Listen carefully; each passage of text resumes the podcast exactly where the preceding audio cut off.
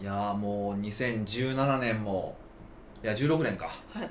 16年も終わりですよ。2017年の夜明けは近いぜよ。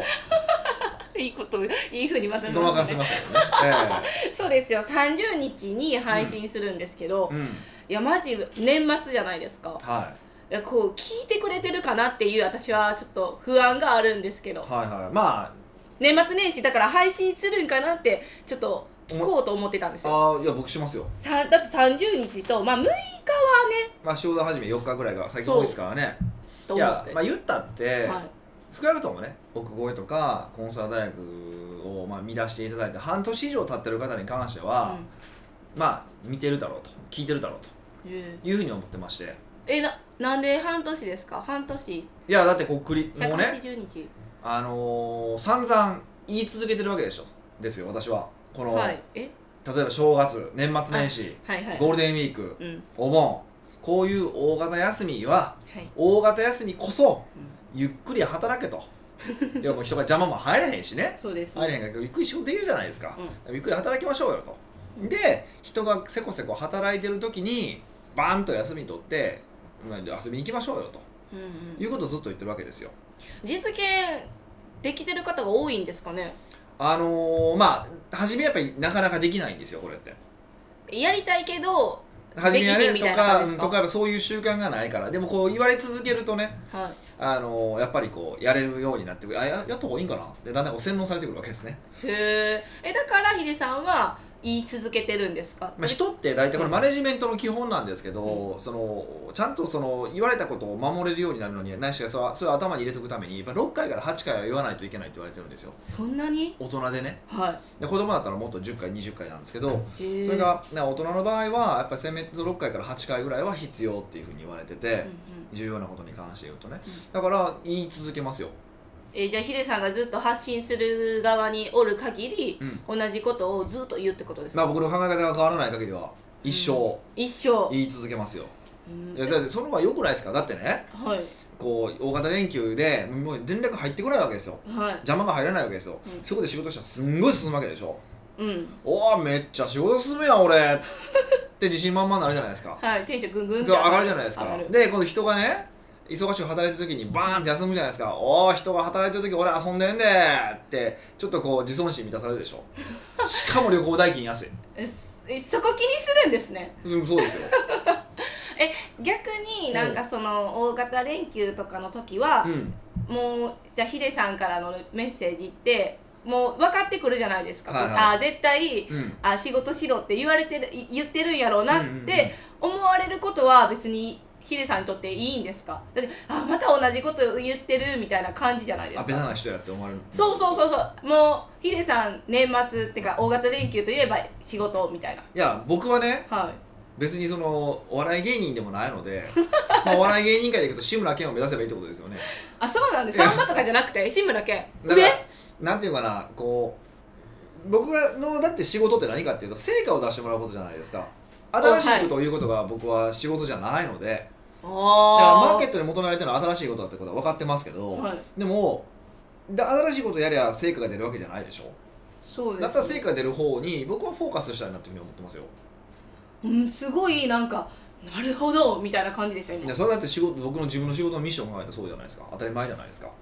だから少なくとも飽きないようにいろんな角度で言う言うし言ってるし言ってるつもりだし、だからポッドキャストで言ったりとかメルマガで言ったりとか、はい。ね、あの他のところで言ったりとかしてこう形は変えたりとかするようには意識してますけどね。うん、なんかブレないこう考え方っていうか信念ってすごいなって今も思ったんですけど、は私ブレブレやからはい。えどうやったらそういうなんていうか何事に対してもそうやって一貫したことが言えるんですいやかもうブレブレですよ僕も。え？ただブレてないようなふりをしてるだけなので。アクタとかそうアクターですよ。ー俳優？あ俳優俳優。もう平泉聖ですよ。いやー平泉聖です。ですよ本当。ちょっとだけ似てるかもしちょっれないと中途半端中途半端そうそうだからあのまあある程度自分で決め事ってやっぱ理念とかね行動指針とか決めてるわけで、だからそれでこういやあのそれに従って生きてるっていうのはありますけどなるべくやっぱ言動はあの不一あの不一致にならないようには意識はまあもちろんはしてますよ。特にこういう仕事なのでえじゃあなんか見直したりとかしてるんですか？言ったこととかこうい言いたいこととか。うんとね全部を見直すことは全然できないけどそのまあうちの会社だったらバリューってかその会社のバリューがあるわけじゃないですか、そのバリューに従って発信してるので、まあ、うちの会社のバリューって結構僕のバリューでもあるからはい。それにこうは合わせて発信してるとそんなぶれないですよ、うーんそっか。うん、だ誰のために仕事をしてるのって言ってクライアントのために仕事をしてるわけじゃないですか、はい。っていうふうになったらクライアントのために言うってことになっていればやっぱ言わ言うべきことは言わ言いにくいことも言わないといけないとかなるじゃないですか。はい。結論は決まってくるじゃないですか、うん。だからその根っこだけ押さえておけばいいかなと思ってますけどね。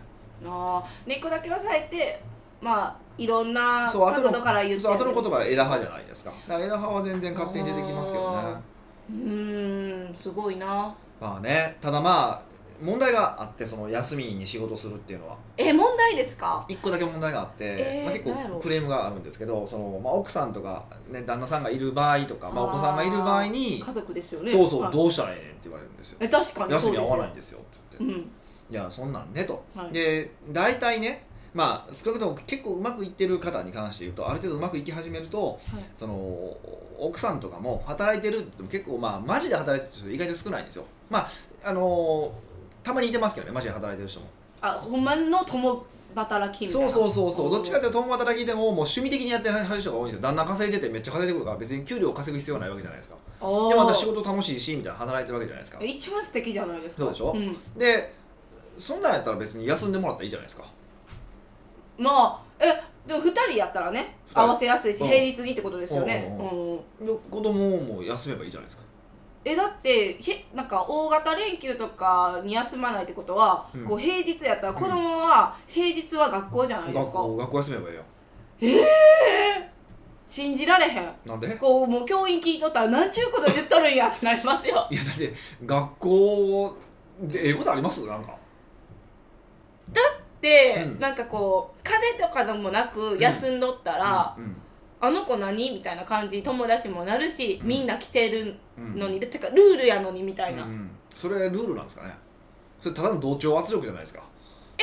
なんかでも学校に来なければならないこう月からどう？あ金か、うんうん。あるじゃないですか。うん。その子だけ休みますってなったらもう勉強もついていかれへんし、うん。一回やけ、まあ、勉強はなんか真剣ゼミとかしとけば間に合うやん。あえ何？そういう子たちは 学校プラス真剣でみたいな塾こういうのするやっとみたいな。けええやんやっとけええや。んああそれ心配するんやったらってことですか？そうそうそう、えー、学校って個人的にはい言うと学校って何しに行ってるのかっていうと僕勉強じゃないと思ってるんですよ。えもうそでもそもそもその角度からみんなと違うじゃないいですか。どういうこやだとって勉強って別に一人でもできるわけでしょ？でもっと言うと、はい。あんなちんたらぽんたらおっさんが喋ってんのを聞いて、はい。まあババアかもしれへんけどね。それ聞いてんのを喋ってたら時間かかってしゃあないでしょ？うん多分掛け算とかまあ習うのって2時間3時間多分かかると思うんですけど、はい。あんなもん本で読んだら多分30分で終わりますよ。え理解力ないじゃないですか子供。だ誰かから教えてもらわいれへんかったや違うって単純に人で喋ってんのをちんたらぽんたら聞いたらそれ時間かかるもんそんな。でしかも一番遅いやつに合わされるわけじゃないですか。そうですね。って考えたら基本的にあんまりその学ぶっていう観点から見た場合学校って言っあんまりこう都合のいいシステムじゃないんですよね。えーじゃあ何のために言ってるんですか？いろんな人と接するためだからいじめっ子もいればいじめられっ子もいればねあの、はい。い、らんことを言うやつもいれば、はい。静かな子もいてるいろんな子いてるわけじゃないですか。あい。いいい感じの子もいるし。そうそうそうそう。そういう人たちと接するその社会生活を学ぶ場所だと思ってるんでへあんまえり僕勉強する場所じゃないと思ってるんですよね、そんなことを思ってたんですね。うん、自分が学校行って何学んだかなっていろいろ考えた結果とととか、まあ、大人になってから何役立ったかなって結局そこなんですよね社会性協調性が調和性、まあななかったんですけどね。うんでもそれってつまり一つはみんなを、みんなを一つは精神ってことですよね。 all for one one one for all ですか？そうそうそうそう。じゃないですよえ違う？えそうじゃない？それただの協調性の話でしょ、うん。いやだからもっと言うならうんとめっちゃアホなやついてるじゃないですか、はい。まあ、頭おかしいやつはいてるじゃないですか、あんなのほっとけばいいやんとも思ってるから僕は協調しようとは一切思ったことがないですよ。そうだから学校で世の中の縮図じゃないですか。まあ優等生もいればクズもいればはい、あの頭おかしいやつもいれば、うん、ていうそうそうそう。っていう縮図じゃないですか、うん。その人たちに向けていや自分がはここなんだな。でここと付き合おう。そうじゃないカスみたいなやつがおったらそいつとは無視しちゃええやんとかっていうことを学ぶとこだと僕は思ってるんで、マジっすか？うん別に団体競技をしましょうって言うとも思ってないし。え団体競技するときはわみ出してた感じですか？いやまあそもそも友達おらんかったからね。でも皆勤賞とかは？会議所はい。だってこう休む平日休むってことはうん。こう皆勤賞とかありますよね。ありましたよ。学校学校。ありましたよ。えそれ受けられなくなるしなんか皆勤賞のためにじゃないけどなんかこう、表彰されへんかったら恥ずかしいみたいな。皆勤賞に自分入ってなかったら。いや別に恥ずかしくないでしょ。別に休んだだけやもん。休むことを恥ずかしいって思うのはそれはおかしいでしょえー、なんやろなんかあ多分多すぎるから皆勤賞って多いほぼ取ってるじゃないですか。そうなんですか？そんなことないですよ。だって大体なんか病気になりますよ。あじゃあ病気の時はあの診断書があれば休みとみなさないみたいなルールなんですよ。それ風邪風邪はやるよそれは。そうそうそうそう。そうフルエンザとかは多分そう。だけどうん。だから親はしっかりとそういうの提出するわけじゃないですか監禁症狙いと。そんな。ず全部行きましたって何何の得があんのそれ？えなんか健康的であるみたいな。それはだからいや逆に言うと健康的じゃないから皆勤賞取られへんわけやそれもともと体質の問題やん。かわいそうやん。そう大人だから体鍛えましょうのよくない？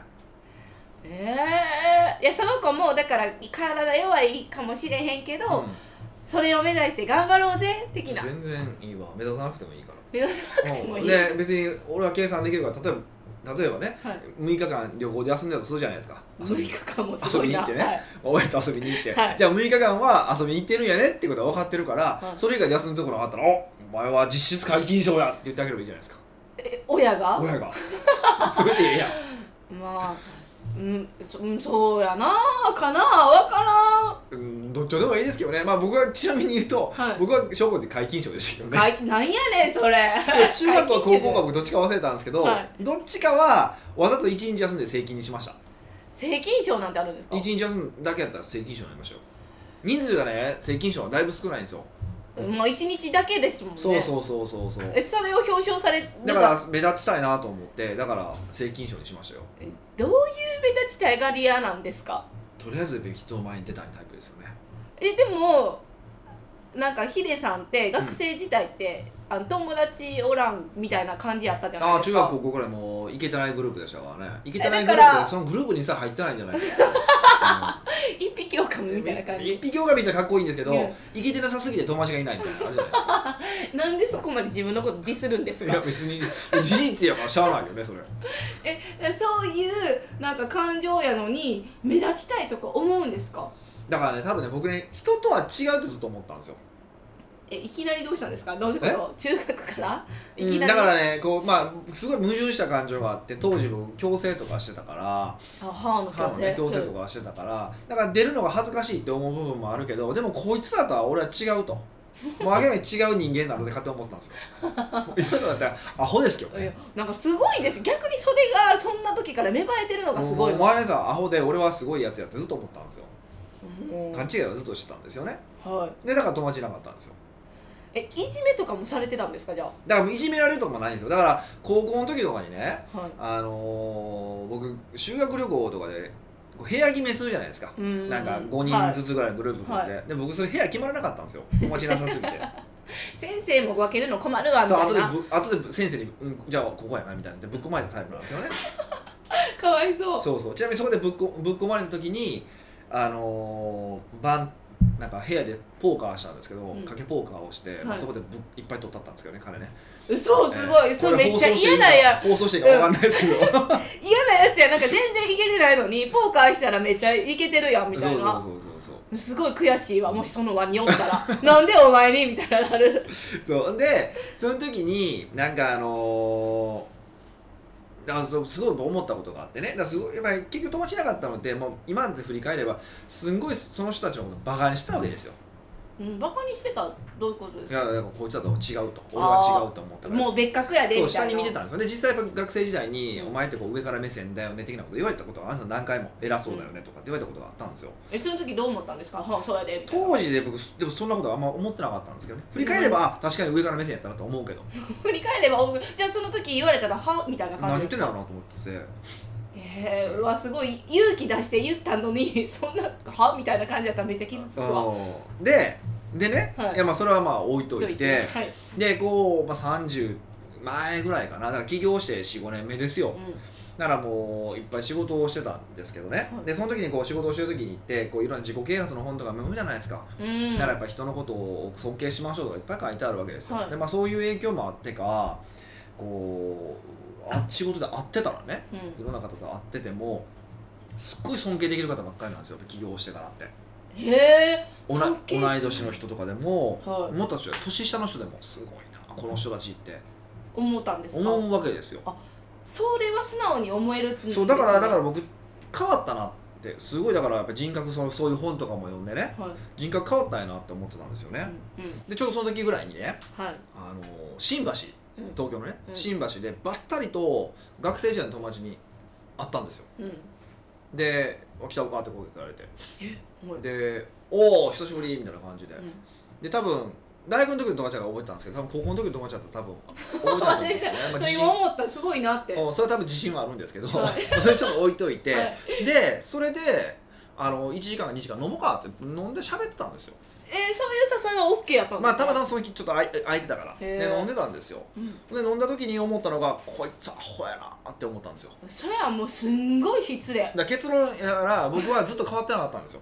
あ変わったって思ったのに？思ってたけど、はい。学生時代ずっとアホやなって思っててはい。で大人になってすごいなって思うようになったわけじゃないですか、はで学生時代の時に会うたらまたこいつアホやなと思ったわけじゃないですか。大学生であ出会った。そう子そうそうそう、はいはい。ってことはあの僕は変わったんじゃなくて周りの人間が変わっただけでしたね周りの人間あだからいい人とだけ付き合うようになったから、いそういうふうに思わなくなったけどだから僕うん多分そういう体質抜けてないんだと思います。クズです。あクズえいやいやそれをクズやというのかは分からんけどいやね。すごいですね。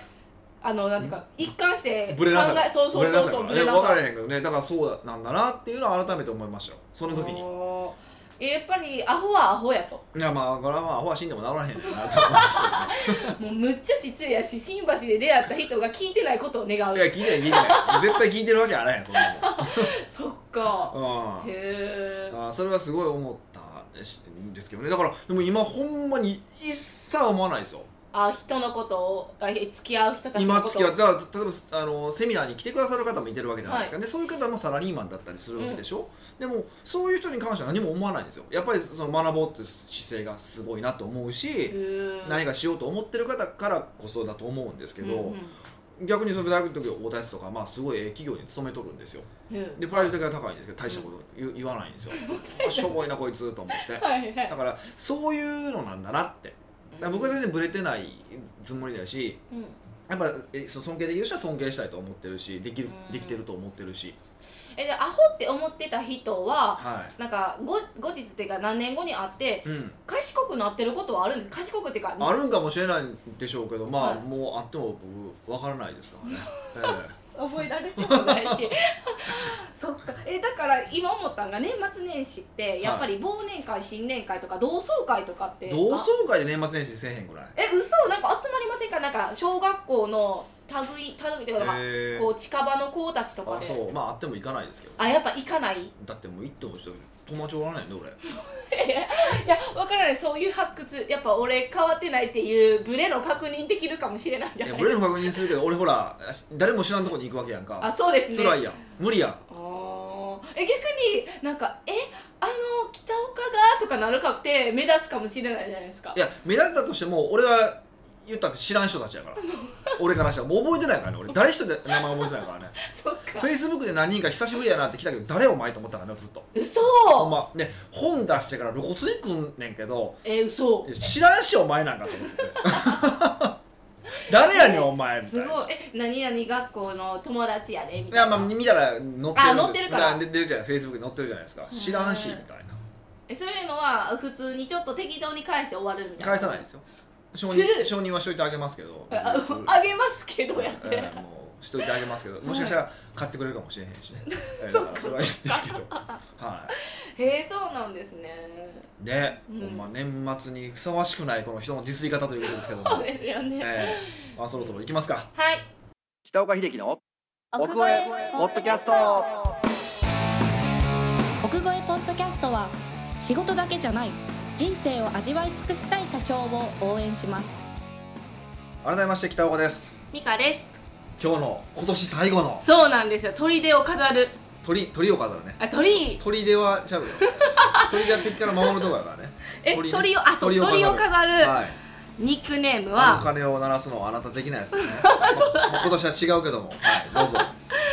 森中さんです。ほう。森永さんとかあれ？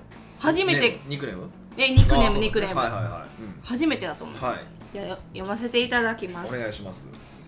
北岡さん美香さんいつも楽しく拝聴しております、はい。最近では毎週金曜日はまだかなと思うようになりました。もうほんまに作り話がうまいですね。え 嘘感動でジーンって感じですよね、はい。さて今僕は子育てについて悩んでおります。えまだ子育ての質問？大丈夫？多分えじゃあじゃあ大丈夫ですよ。まだまだ。まだ序盤なんで。あ俺子育ての質問まで答えられへんで そうですよね。大丈夫大丈夫です、このや悩みが常に頭を占めていて、うん。他のことを考えることが難しくなっています。ああなるほど。はい、仕事のことや来年の計画などを考えようにもどうしても子育ての悩みが出てきて集中できません、うん。ケアレスミスも多くなってしまいます、うんうんこのままではビジネスをやっていくのに支障が出出そうですそこで北岡さんに質問があります、悩みで悩まないようにするかっこ悩みが頭を占領したとしても、うん。それ以外のことに無理やり集中するうん。うんために何かいい方法対策はありますでしょうか？そもそも悩まないようにするのがいいのかなとは思いますがもう悩んでしまっているのでどうしようもならない気がしています、またこれからも子育て以外にもさまざまな悩みの種が出てくるでしょうし、うん。それにとらわれすぎることなくビジネスやプライベートをやっていくやっていけるのであればその方がいいと思っておりますがそんなことは可能なのでしょうか？うん。ぜひ何かアドバイスをお願いいたします。なるほど。はい。あのーまあこれいろんな答えがあるんですけどね、あそうなんですか、まあ、ちょっとでもいろんな重要な話からしていいくとするならばはい。悩んでるっていうのははい、これ精神的な状態じゃないですか。うん、悩む不安,、まあ、不安に感じるとかだ大丈夫かなとかどうしようかな悩んでいるってこれ精神的な状態じゃないですか。はい。でそれを引き起こしてるのは何か起こってる事実でしょ。え例えば子供が言うこと聞かない。これどういうことで悩まれてるかちょっと分かんないですよ。子供が言うこと聞かないのか、子供が、ね、お子さんが病気なのかとか、うん。まあ、あると思うんですけど、はい。そういう事実があるわけですよね。はい。病気がちだとか例えば勉強しないとかっていう悩みが悩み実悩みがあるわけじゃないですか、でそれあっていうか問題があるわけじゃないですか。はい。その問題に対して自分があこれ直さないといけないとかなんとかしてあげたいとかうん。っていうふうに感情の動きがあるわけですね。事実と感情は実は別にあるっていうことをまず理解しておいてほしいんですよ。はいわかりました。で悩みの種が事実とだ悩みというのは悩み悩みというのは事実とその精神それに対する反応精神的な反応っていう2つにまず分かれますよっていうことなんですよ。ここがまずすごく重要なポイントで押さえておいてほしいことなんですね、うんで次そこをあのー抑えたらはい。次やってほしいことはじゃあ自分はそのどんなことで悩ん何にその事実に対して何に悩んでるのかっていうことなんですよ。それを徹底的に悩んでください。徹底的に悩むんですか？そう。な、うん、かあの悩んではいけないと思うから悩んじゃうんですよ。徹底的に悩んでください。で例えば子供が言うこと聞かへんかったら例えば子供が大人になったらどうしようもない大人になるんじゃないか。どうしようもない大人になったらこうなってこうなってこうなってこうなってって全部連想ゲームでいいからもうとりあえずもう悩みまくる不安になりまくるんです。超ネガティブになって書き出し続けるってことですね。ああ一つだけじゃなくて別にあの言うこと期間病気とかあるじゃないですか。そういうのを書き出していくってことですか？そうそうそうそう、はい。でそうすると意外とねそう自分考えてるそう精神的な不安ってねあんまりないことに気づくんですよ。まあ多分ね10個は書けないです。へえ分分解って言うんですか？分解したりとかして書いても、うん。まあ10個は書けないですね、うーん。うん。だからすんごいたくさんのことに悩んでそうって思う思いがちなんですけど意外とちょっとしかその悩みでちっちゃいちっちゃいというか数は少ないってことが分かると思いますああなんかちょっと分かる気がするかもしれません。なんか悩んでる種は一つやけど、うん。自分がそれについてこう負の感情の方が多すぎるがために全てに対してなんかすごい大きく捉えてるそうそう気がする。そうそうそう問題の大きさに対して実はその悩みが異常に大きかった不安が大きかったりするんですよ精神的な、あー。あーでもなんかすごい納得します。人ってでもそんなに同時に物事同時並行にできないから実はね悩んでることって数が少なかその不安に感じてることって実は数が少ないんですね。あー。3つか4つとか、はい。ほんと下手したらそんなもんしかないんですよ、はい、っていうのをまず書き出してみる。うん。これだけで意外とホッとすると思います。はい。でプラスその次にやることはやることはえっと次その問題の方ですよね。はい。事実の方ですよね、はい。その事実の問題は自分がコントロールできるものなのかできないものなのかって考えるんですよ。ええコントロールできるってどういうことですか？例えば、はい。例えばうんお子さんが病弱だとしますよね、は病気でこれでそれで悩んでるとするじゃないですか、はい。でじゃあその子供を健康にすることってできます？い医者に頼む？い医者に頼んだ。ですか？逆に医者に頼んだら健康にできます？ええいやだからそこで診断を聞いてそれであの何すればいいか決めていくみたいそう。だから健康にすることはできないんですよ。なはい。健康にするために例えば、えっとこういうご飯を与えたらいいよとかこういう運動をさせたらいいよっていう解決策はい。は取れるけども、はい。それ以上はコントロールできないんですよ。はい。そうでしょ？はわかりますよね、うん。あ他にも例えばね雨降ってて「なんで雨降ってんねん!」って怒んないでしょ。い もうじゃあ頭ラリってやってますよラリってますよなんでかっていうと雨雨を晴れにすることはできないからですよね。はい、実は同じことなんですよ。その子供が病気ってこともうん。働きかけはできますよ。働きかけはできるけどもそれ子供を健康にすることはできないんですよ。うん子供に言うこと例えば勉強させることはできないんですよね。うん。だからその問題に対してどういう働きかけ行動ができるのかっていうことを考えてもらって、でも最後変わるか変わらないかは向こう次第なんだから諦めは重要ですよね。その諦めはあれですか？全部やった後の話ですか？こうしもし病弱やったら病院行って、うんうんうん。こういうトレーニングかお食事か制限とかしてるみたいな。うん、やったやった後っていうかもうそれやちょっとずつやっていくしかないわけじゃないですか。やった後って何年かかんねんって話だから。だからもうそれをやっていくしかないのでは逆に言うと、うん。やっていくしかないからそれ以上のことはできないわけですよ。僕ら神様じゃないんだから。だからそれをやっていくことしかできないんだなっていう事実を認識できるとすごく楽になります。次は。だ天気が雨が降ってきたら傘を差すとか雨宿りするとかないしは晴れるまで待つしかないわけでしょ。は我々ができることって。い。はそれ以上は思い悩まないじゃないですか。い、うん。で子供のことにしても実はそうなんですよ。健康まあそのねね、その体が弱いっていうことはしまあかわいそうだと思うけどもでもそれに対してできることって決、ま、数は少なくてはい。それをあと淡々とやっていくしかないですよね。それ以上のことはどうしようもないですよね。ああはいだできる行動とその向こう側と2つに分けないといけないんですよ、自分がコントローラブルなところは考えたらいいと思うけども、はい。それ以上のことははい。もう考えても意味がないんですよ。でこれもちゃんと書いて理解しないといけないってことです。書いて？書くんですよちゃんと。その悩んでることどう悩んでるんか。だその問題に対してどんな行動が取れるのか。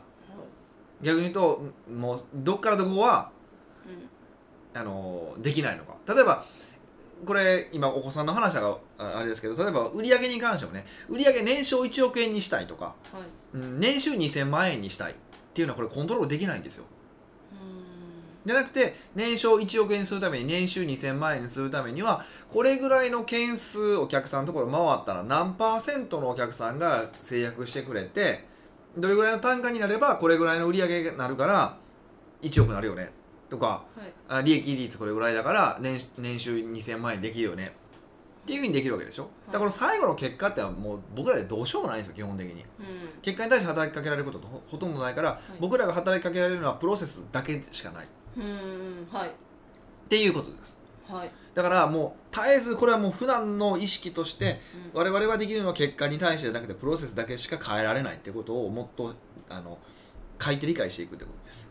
うんこの2つがやっぱり一番まずは重要なとこのろかなと思いますね、うんでその上でその上でですよ、その上であのもう一個まあ技術的な話をすると、はい。あとはやっぱ訓練で、えっと、その悩むってこと自体とか不安に感じるってこと自体は悪くないんですよ。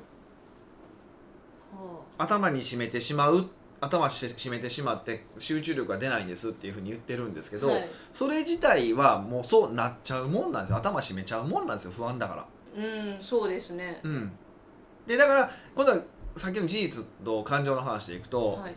締めてしまっているっていう事実があるだけなんですよ。悩んでるよっていそうそうそう、そう頭いっぱいになってること自体がいいか悪いかは別の話なんですよ。うんうんうんうん。でたいい悪いとかじゃなくてもう自分がこれについてもう頭パンパンやっていう事実を認めなさい。うそそう認めなさいってことです。まずは認めるまずは認め。る、はい。まずは認めたら、はい。あとはあいっぱいになってるなとじゃあこれがそうじゃなくてそうじゃない状態を想像するとか。まあそれをこう一個ずつこうなんていうのかな、えっと、吐き出していく感じ。えその吐き出していくっていうのも結局メモこう何についてあそれだからさっきのワークでできるじゃないですか。だからそれよりはあのー一番いいのは、はい。事実を認めてそれを一個ずつな消していくようなイメージをするんですけど一番いいのは瞑想をしてみるってやっぱすごくいいんですねえ瞑想ってあのこのなんて言うんですか？呼吸呼吸に呼吸を意想識するってことですね、はい呼吸だけに意識する。だから目をつぶってえ背筋を伸ばしてで、えー鼻から息を吸って口から吐く。鼻から息を吸って口から吐く。まあ途中から鼻,、まあ、鼻から吸って鼻から吐いてもらってもいいんですけど、はい。ただただただその呼吸が通ってる呼吸が出ていく。呼吸が通ってる呼吸が出ていくっていうところだけをずっと意識するだけです。はえそれはつまりあの心を無にしろって言ってるんですか？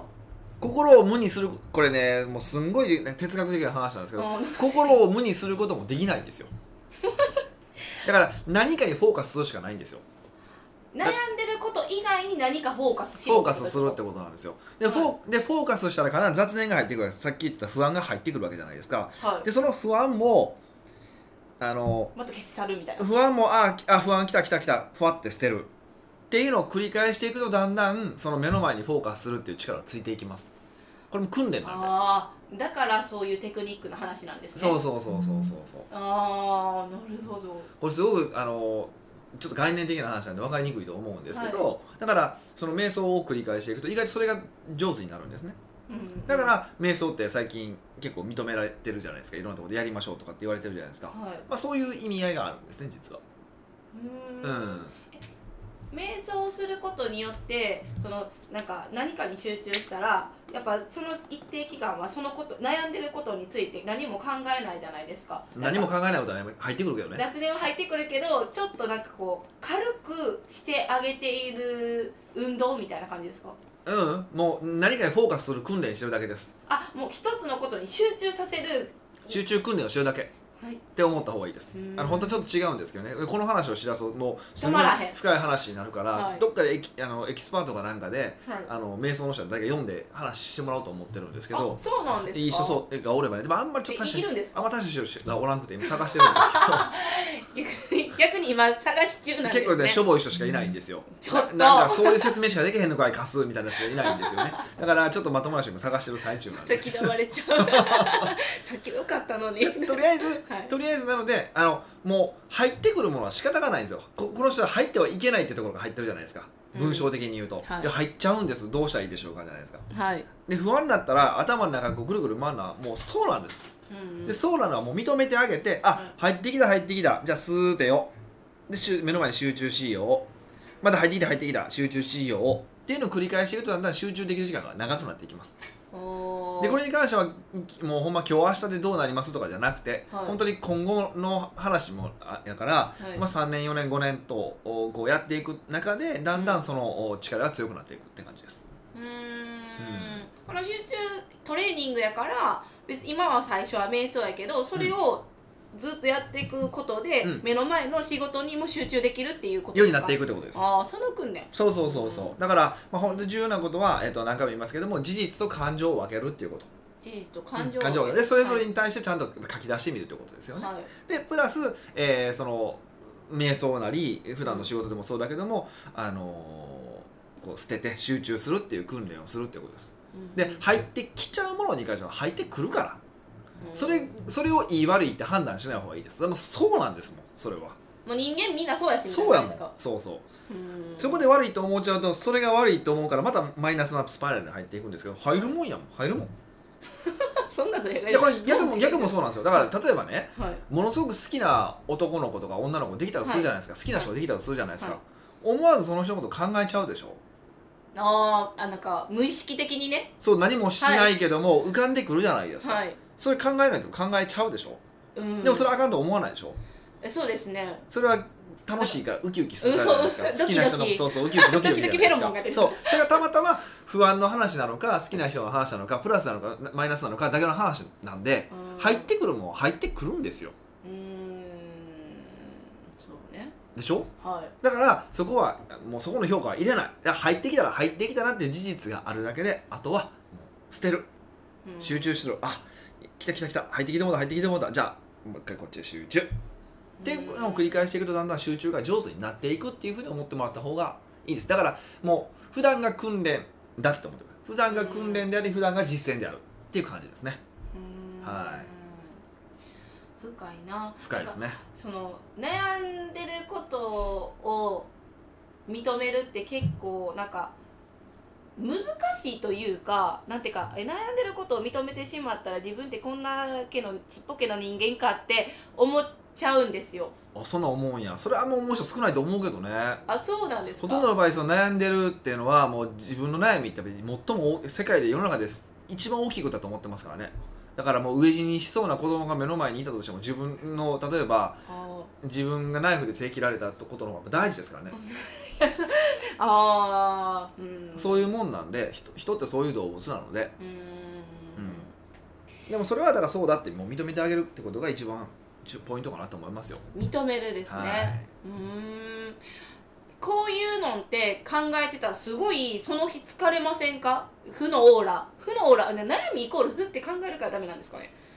ああだから疲れますよ。なのでそのしな他のことに集中するってことをちょっとちょっとずつ訓練していくことによってうん。治っていきますよってことです。うーん。でそれはもう訓練しかないから、うんうん。あの筋肉と同じなんで。だからそれでだんだん不安に耐えられる脳になっていくし体になっていくし仕事の仕方になっていくしってことやし、うーん。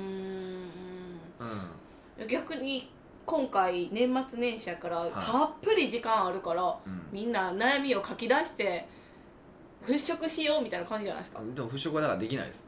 悩みを払拭しないといけないものだとか払拭できるもんだと思うからダメなんですよ。悩みはもう一生存在しますから。もう人間だ死ぬまでずっと悩みがありますから人ってああえでも悩みはこう一つ解決しても次の悩みが来るっていう意味ですよね今のヒデさんの一悩み来ますよ。一生来るって。一生来ますよ。あそうそうそう一生来るわけだから、はい。あの悩みがダメなものだとは思わない方がいいです。むしろそれ生きてるわけだから。